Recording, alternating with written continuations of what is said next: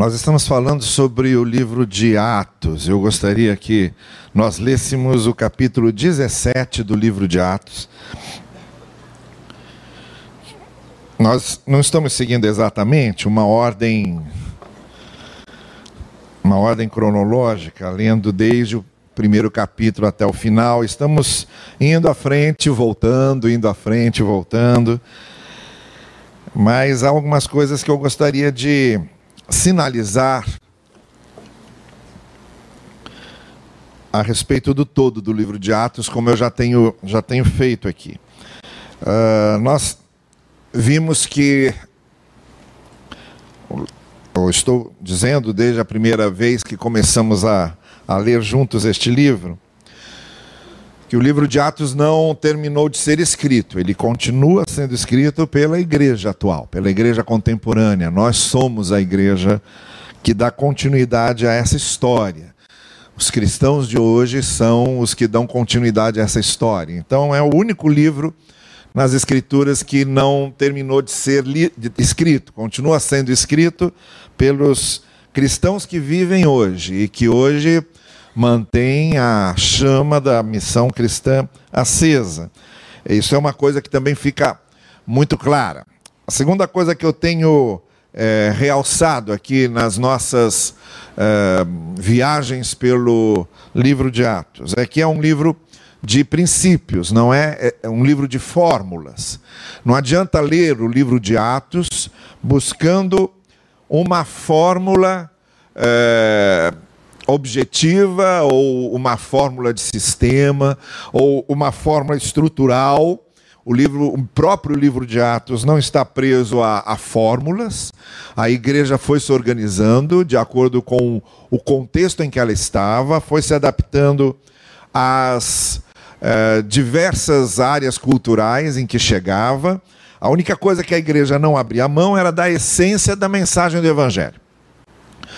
Mas não havia uma estrutura fixa, não havia um sistema fixo de funcionamento, havia esses, havia esses princípios que eram vividos e experimentados por todos os cristãos. Então, quando a gente lê o livro de Atos, a gente não está querendo ser a igreja do tempo uh, antigo, a igreja do tempo de Atos, como ela era em termos de forma. Em termos de forma, a igreja não tinha templo.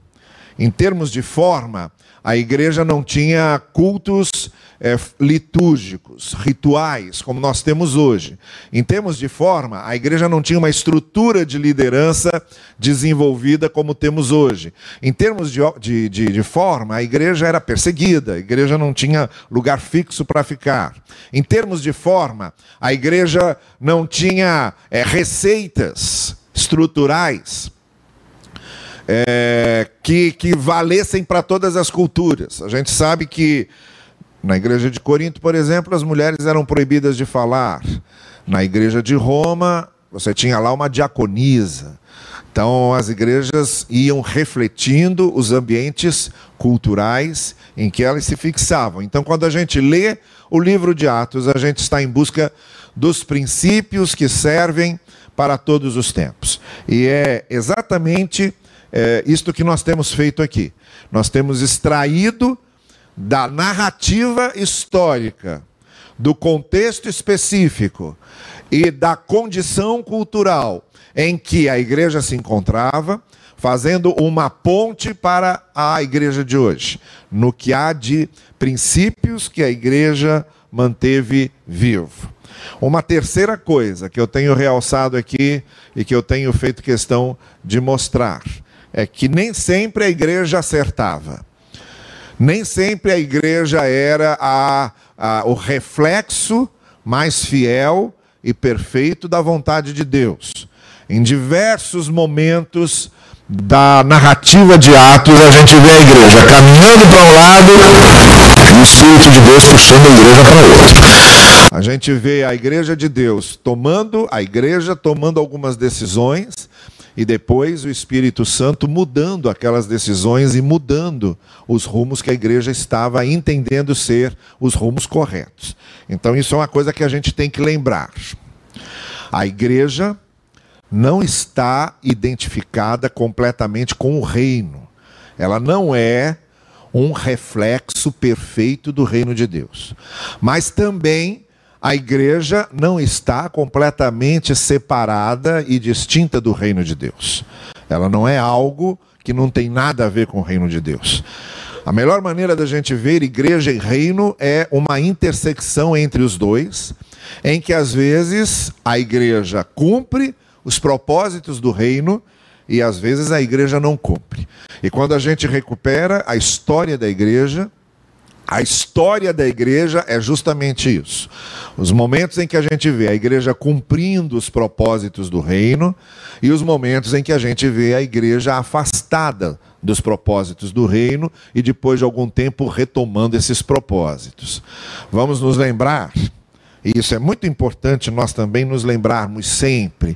Jesus Cristo não fundou nenhuma igreja institucional.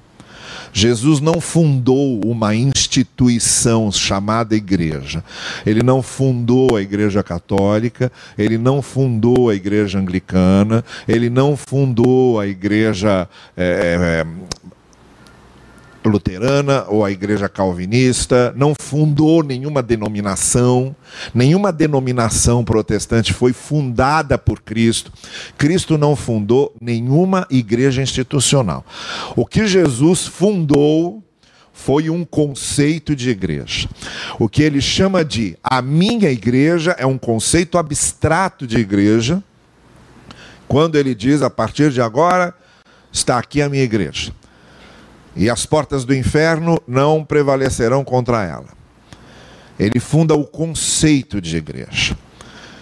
Cristo nem mesmo batizava. Quem batizava eram seus apóstolos. O Evangelho de João diz que Jesus não batizava. Os apóstolos é que batizavam aqueles que iam se convertendo. Então não havia nessa ideia de igreja de Jesus formato de nenhuma instituição. Não há nenhuma igreja institucional hoje que possa dizer fomos fundados por Jesus. Não. O que há hoje é o seguinte: as igrejas institucionais, seja ela qual for, que se aproxima do conceito de igreja fundado por Jesus, ela é igreja de, de Cristo. A igreja institucional que se afasta desse conceito fundado por Jesus ela precisa retomar. Ela não é. Então, o que faz de uma igreja, igreja de Jesus ou não, não é ter sido a mais antiga, ou não é ter fundamentos históricos, e não é ter sido fundada por Cristo, porque Cristo não fundou nenhuma das igrejas. O que faz uma igreja pertencer a Cristo ou não é se ela se aproxima do conceito de igreja que Jesus formou. E o conceito de igreja que Jesus formou está lá explicado nos seus ensinos. Está lá explicado nos ensinos apostólicos. Uma igreja que se aproxima daqueles ensinos e vive aqueles ensinos é a igreja de Cristo. Uma igreja que se afasta daqueles ensinos e negligencia aqueles ensinos está longe de ser igreja de Cristo. O que pode acontecer também é que uma igreja que está longe desse conceito se aproxime dele. E uma igreja que está perto desse conceito se afaste dele. O fato de uma igreja estar hoje dentro do conceito do que Cristo queria de igreja não significa que ela estará sempre. Ela pode se afastar, ela pode se distanciar. E o fato de uma igreja hoje estar longe do conceito de Cristo também não significa que ela vá ficar lá sempre. Ela pode se reaproximar, ela pode retomar ela pode mudar os seus caminhos. Então, isso é uma dinâmica que está sempre acontecendo ao longo desses 20 séculos que a fé cristã está estabelecida no mundo. Então, nós temos que fazer sempre duas perguntas. Se nós, como Igreja de Cristo, estamos realmente refletindo o conceito de Igreja de Cristo, se estamos próximos desse conceito. E se estamos longe, se estamos dispostos a retomar esses conceitos, a viver esses conceitos de novo. São esses conceitos que fazem a igreja de Cristo, que estão nas entrelinhas do livro de Atos. A igreja de Atos é uma igreja de Cristo porque ela estava vivendo o conceito de igreja. Então nós estamos tratando desse conceito de igreja, não das formas da igreja, mas do conceito de igreja. E como é que esse conceito de igreja pode ser vivido de forma real e autêntica na vida dos cristãos. Uma outra coisa que eu quero lembrar, antes de entrarmos propriamente na leitura do texto que estamos lendo hoje, é que nós somos a igreja. A igreja, nesse conceito de Cristo, é formado por gente. Igreja é lugar de gente. De gente com todas as suas limitações, de gente com todas as suas finitudes, gente com todas as suas capacidades, gente com suas virtudes e gente com seus defeitos. Então é muito é, natural que onde tem gente, haja coisas boas e haja coisas ruins. Porque onde tem gente, sempre há coisas que dão certo e coisas que não dão certo. Então nós temos também essa, essa dinâmica. Vocês vejam. O Senhor Jesus tinha lá o grupo dele, que nós podemos chamar aquela primeira igreja mais próxima de Cristo. Não era uma igreja institucional, mas era o grupo que estava com ele, que era o grupo dos doze apóstolos. Então, digamos que aquela primeira igreja tinha Jesus como pastor e tinha doze membros. Parece muito fácil. Ó, uma igreja que tem Jesus Cristo como pastor e que tem só 12 membros, isso tem que dar certo. Isso aí vai ser as mil maravilhas. Ali é como entrar no próprio céu. E aí você vai vendo a história daqueles apóstolos e vai vendo o que aconteceu, e vai vendo quantas repreensões o apóstolo Pedro ouviu de Cristo. Tiago, que quando Cristo ressuscitou, ele batia o pé dizendo: Eu não vou acreditar enquanto eu não vir com meus próprios olhos. E Judas e Judas.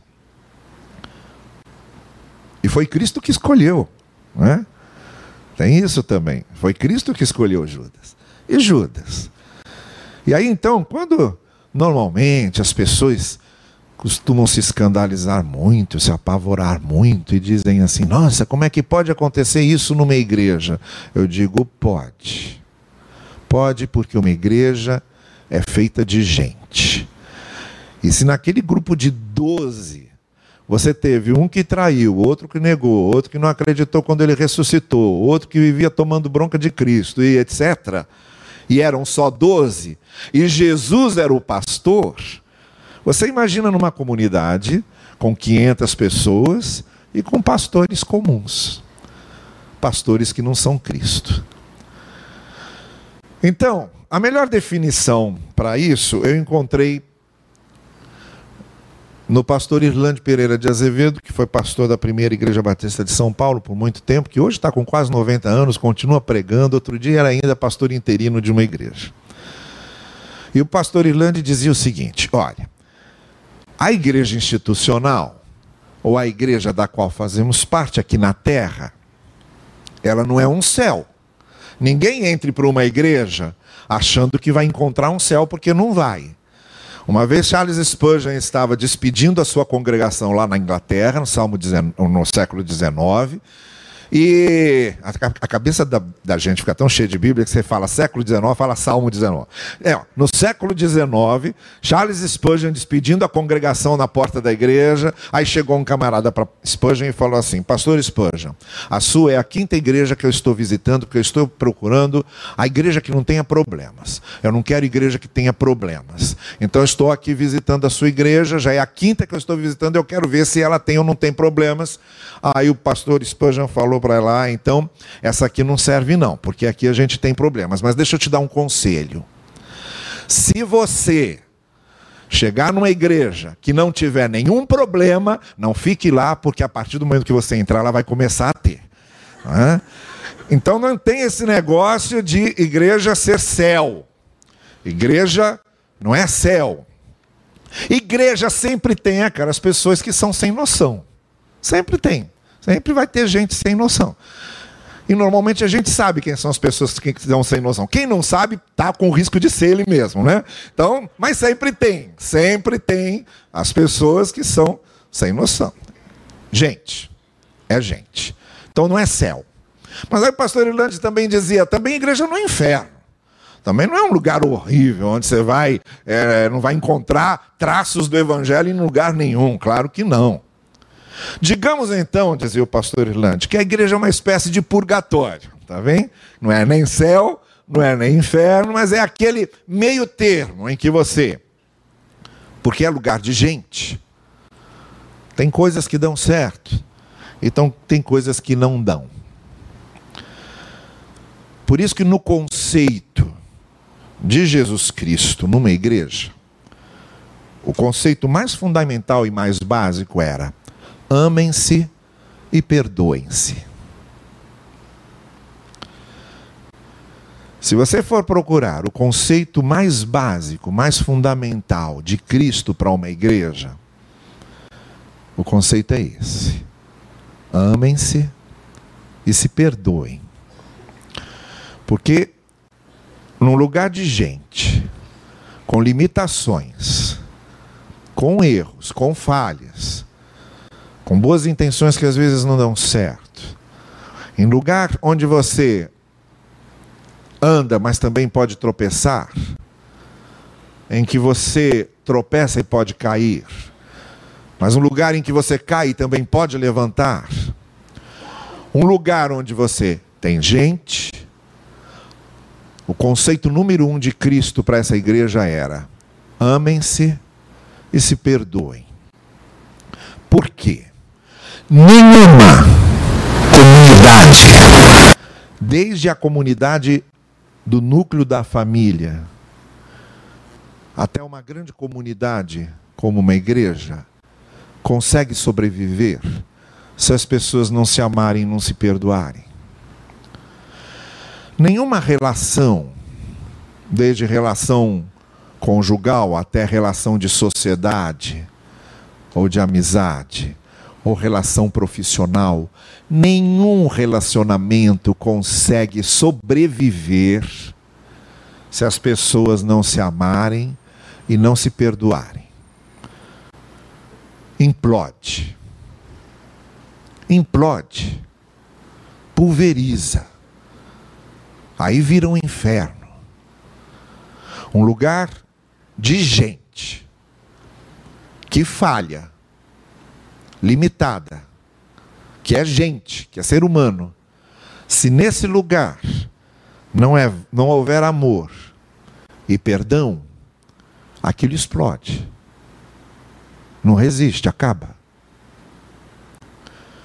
Por isso, se vocês me perguntarem, tá bem, então Cristo não fundou nenhuma igreja institucional. O que ele fundou foi um conceito de igreja. E se vocês me perguntassem qual é, então, desse conceito de igreja o mais importante, eu diria: desse conceito de igreja, o mais importante é que nos amemos e nos perdoemos uns aos outros. O resto pode ser que falte. O resto pode não ser perfeito. O resto pode não dar certo. Mas creiam nisso. Onde há amor e onde há perdão recíproco, não há força do maligno que possa destruir, porque se uma coisa que o maligno não é, é amoroso e perdoador. Então, o livro de Atos vai nos ensinando isso esses princípios do conceito de Cristo. Mas ora, não era nada disso que eu ia falar hoje. Eu ia falar sobre Atos 17. Eu comecei a, a retomar aqui algumas coisas é, do livro de Atos e acabou. Eu estou chegando à conclusão que é o seguinte: eu já estou numa idade em que eu vou ter que começar a escrever as minhas mensagens, sabe? Escrever e ler. Porque eu vou abrindo parênteses, e cada vez que eu abro um parênteses, um, um parênteses vai chamando outro, e aí acaba nisso. Nisso já foi quase 15 minutos. E eu já sei que eu já vou ter que parar daqui a pouco. Então vamos ler Atos 17, tá bem? Deixa, eu ia falar ainda algumas outras coisas, mas não vou falar mais não. Deixa para lá, quem quiser descubra sozinho. Atos 17. Mas também o que eu quero dizer sobre Atos 17 são duas ou três coisas aqui que eu acho importantes a gente destacar. Nós já estamos na igreja de Antioquia enviando seus missionários. Vocês lembram que foi uma crise aquela igreja de Antioquia. Os judeus se convencerem que Jerusalém não era o centro do mundo e que Cristo não veio só para os judeus, e que a igreja de Jerusalém não era a única que tinha que ficar funcionando, e que os gentios também tinham que conhecer o evangelho, e que o Espírito Santo estava sendo derramado sobre os gentios, e que com os gentios estava acontecendo a mesma coisa que tinha acontecido com os judeus, aí eles viraram a cabeça. Foi difícil acomodar essas coisas. No capítulo 15, eles resolvem fazer uma reunião com todo mundo para acertar isso. Uma reunião muito tensa, com participações é, contundentes, com Tiago, que estava conduzindo aquela reunião, ter que aquietar e ter que dar uma palavra conciliadora e fazer uma proposta que amenizasse aquela situação e, de certa forma, fosse um equilíbrio entre aquelas duas posições. Tudo igual, tudo igual ao que a gente sempre vê em igreja acontecer. E aí, depois desse momento em que reconheceram que Antioquia estava realmente nos planos de Deus, que os antiocanos eram sim discípulos de Jesus, que o Espírito Santo também havia descido sobre eles, autenticando aquela igreja como corpo de Cristo. E principalmente uma igreja missionária que a igreja de Jerusalém não foi. Se dependesse da igreja de Jerusalém, tinha acabado o cristianismo no ano 70, com a igreja de Jerusalém sendo destruída lá com todo, toda a cidade de Jerusalém. Mas havia Antioquia. E Antioquia tinha visão missionária enviando Paulo e Silas. E Paulo, que tinha sido fariseu, daqueles que acreditavam que o, o, a palavra era só para os judeus, e que quando os cristãos surgiram dizendo que Cristo era filho de Deus, ele mandou prender esses hereges e até é, permitia a morte de alguns. E aí, quando ele tem aquela experi experiência violenta de, de conversão à fé cristã, aí ele começa a a se voltar para os gentios e diz: não, nós temos que falar para os gentios também disso. E aqui nós estamos com Paulo na cidade de Tessalônica. Quando ele chega a Tessalônica, havia lá uma sinagoga. Esse era um método dele. Ele sempre chegava numa sinagoga e pregava na sinagoga, fazendo o seguinte: era o seu costume ir à sinagoga. Foi lá durante três sábados seguidos e durante esses três sábados seguidos ele foi lendo as Escrituras, expondo as Escrituras e mostrando, explicando o que, que estava sendo dito por, de Cristo ali nos profetas, na lei, nos salmos, uh, uh, em Eclesiastes, no, em Provérbios. Ele pegava as Escrituras e ia mostrando que aquelas Escrituras, que nós chamamos hoje de Antigo Testamento, tinha a ver com Cristo. Ele estava falando de Cristo e mostrando ali por que, que Cristo era, Jesus era o cumprimento daquelas promessas. Alguns dos judeus, diz o verso 4, foram persuadidos, foram convencidos e se uniram a Paulo e Silas. E além deles, muitos gregos, tementes a Deus, e não poucas mulheres de alta posição. Aquelas senhoras mais respeitadas, mais ricas, esposas de governantes, de políticos, também foram convencidas de que Jesus era o Cristo, e não eram judios, e vários gentios que não eram judeus, e vários judeus.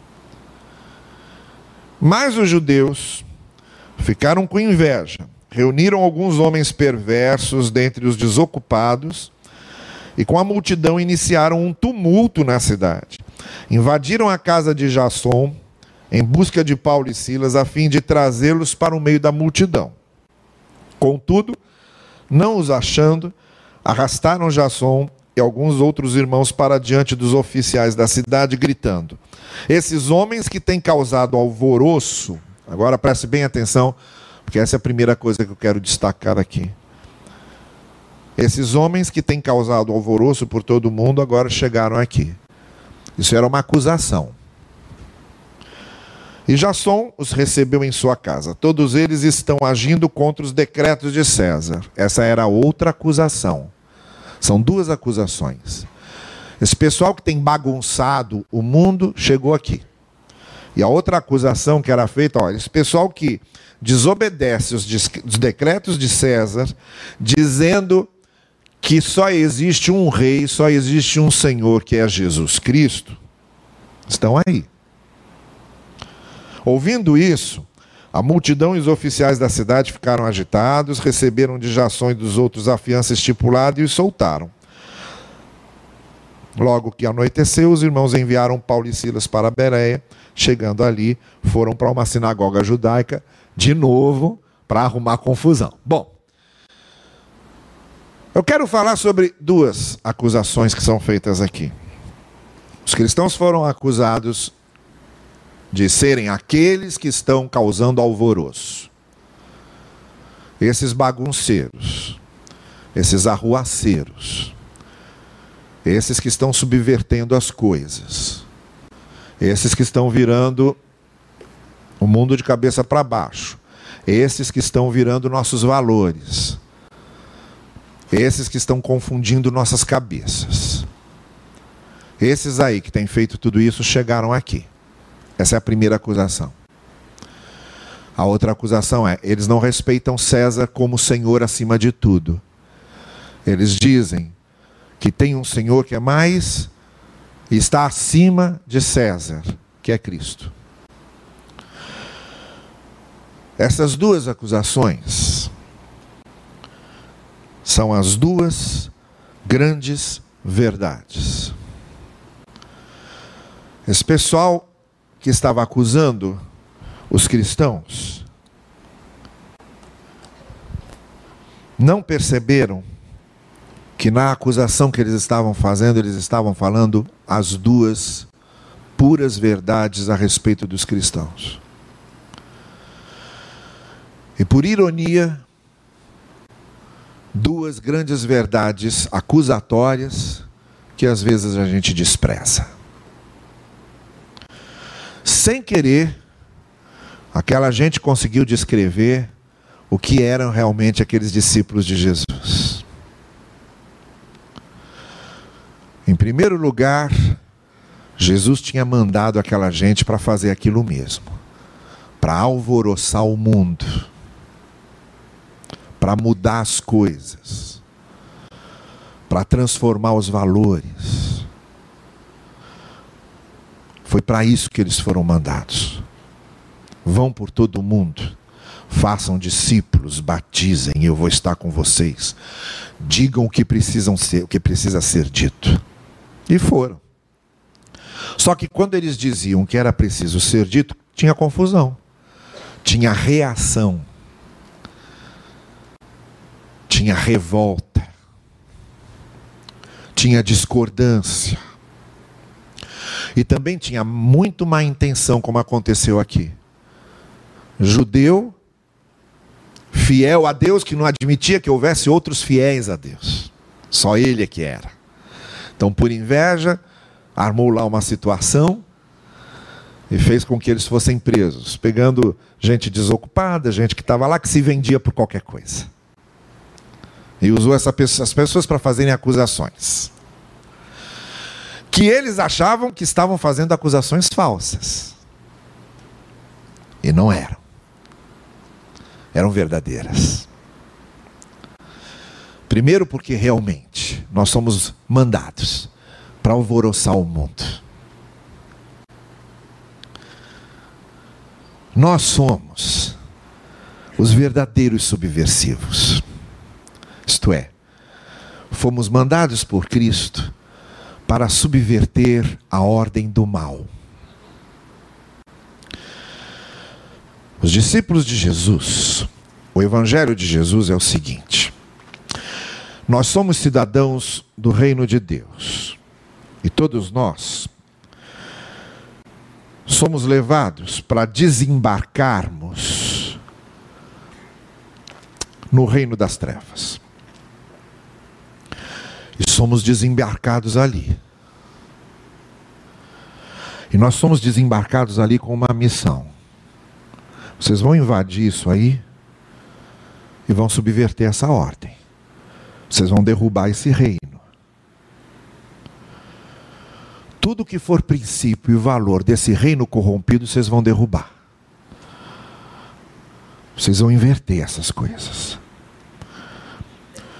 O que as pessoas acham que é verdadeiro, vocês vão mostrar que é mentira e vão mostrar o que, que realmente é verdadeiro. O que as pessoas acham que é bom, vocês vão mostrar que é mal e vão mostrar o que, que é realmente bom. Vocês vão subverter essa ordem. Vocês estão sendo enviados para isso para causar esse alvoroço. Vai ter reação, vai ter perseguição, porque o reino das trevas não admite ser contestado. Como qualquer outro reino, o reino das trevas não admite espiões. E como qualquer outro reino e qualquer outro governo, o reino e o governo não admitem subversivos. Eles querem pessoas que sempre obedeçam as cláusulas do reino.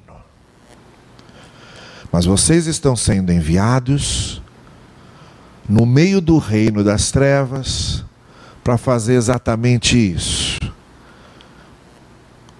Questionar os princípios das trevas.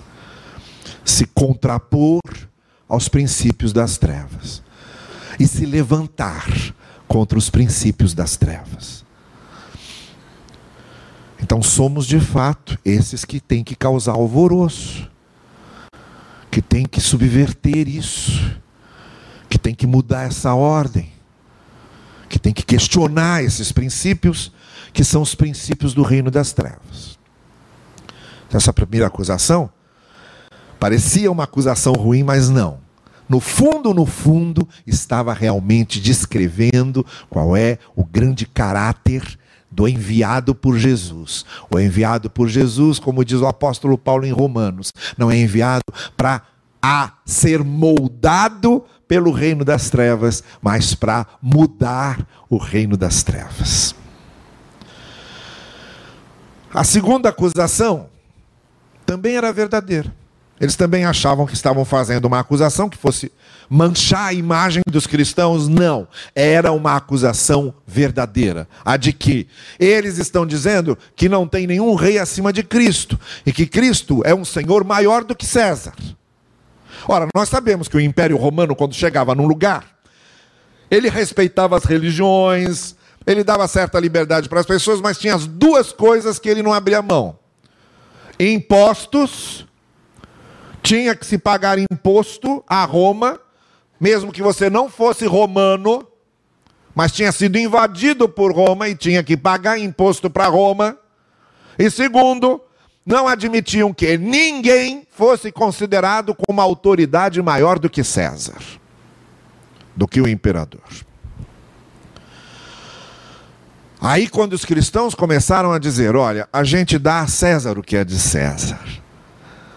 Claro que o governo, o império, precisa dos nossos impostos, por exemplo, a gente paga os impostos. Precisa manter essa ordem. Precisa manter a coisa funcionando. É claro que nós respeitamos a autoridade de César como imperador. Nós damos a César o que é de César, respeitando sim a sua figura de imperador. Honre o rei, diz o apóstolo Pedro na sua carta.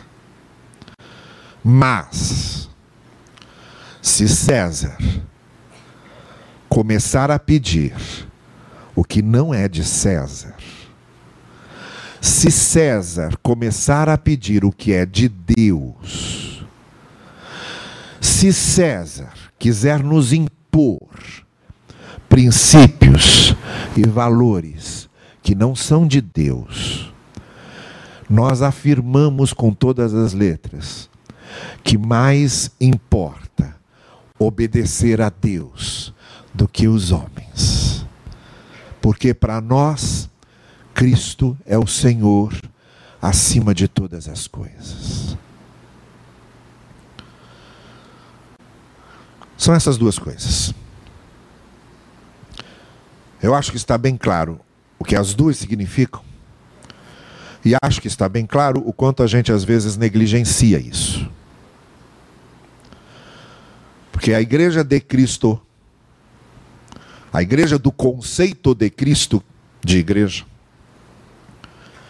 tanto deixa de alvoroçar, tanto deixa de subverter, tanto deixa de querer transformar,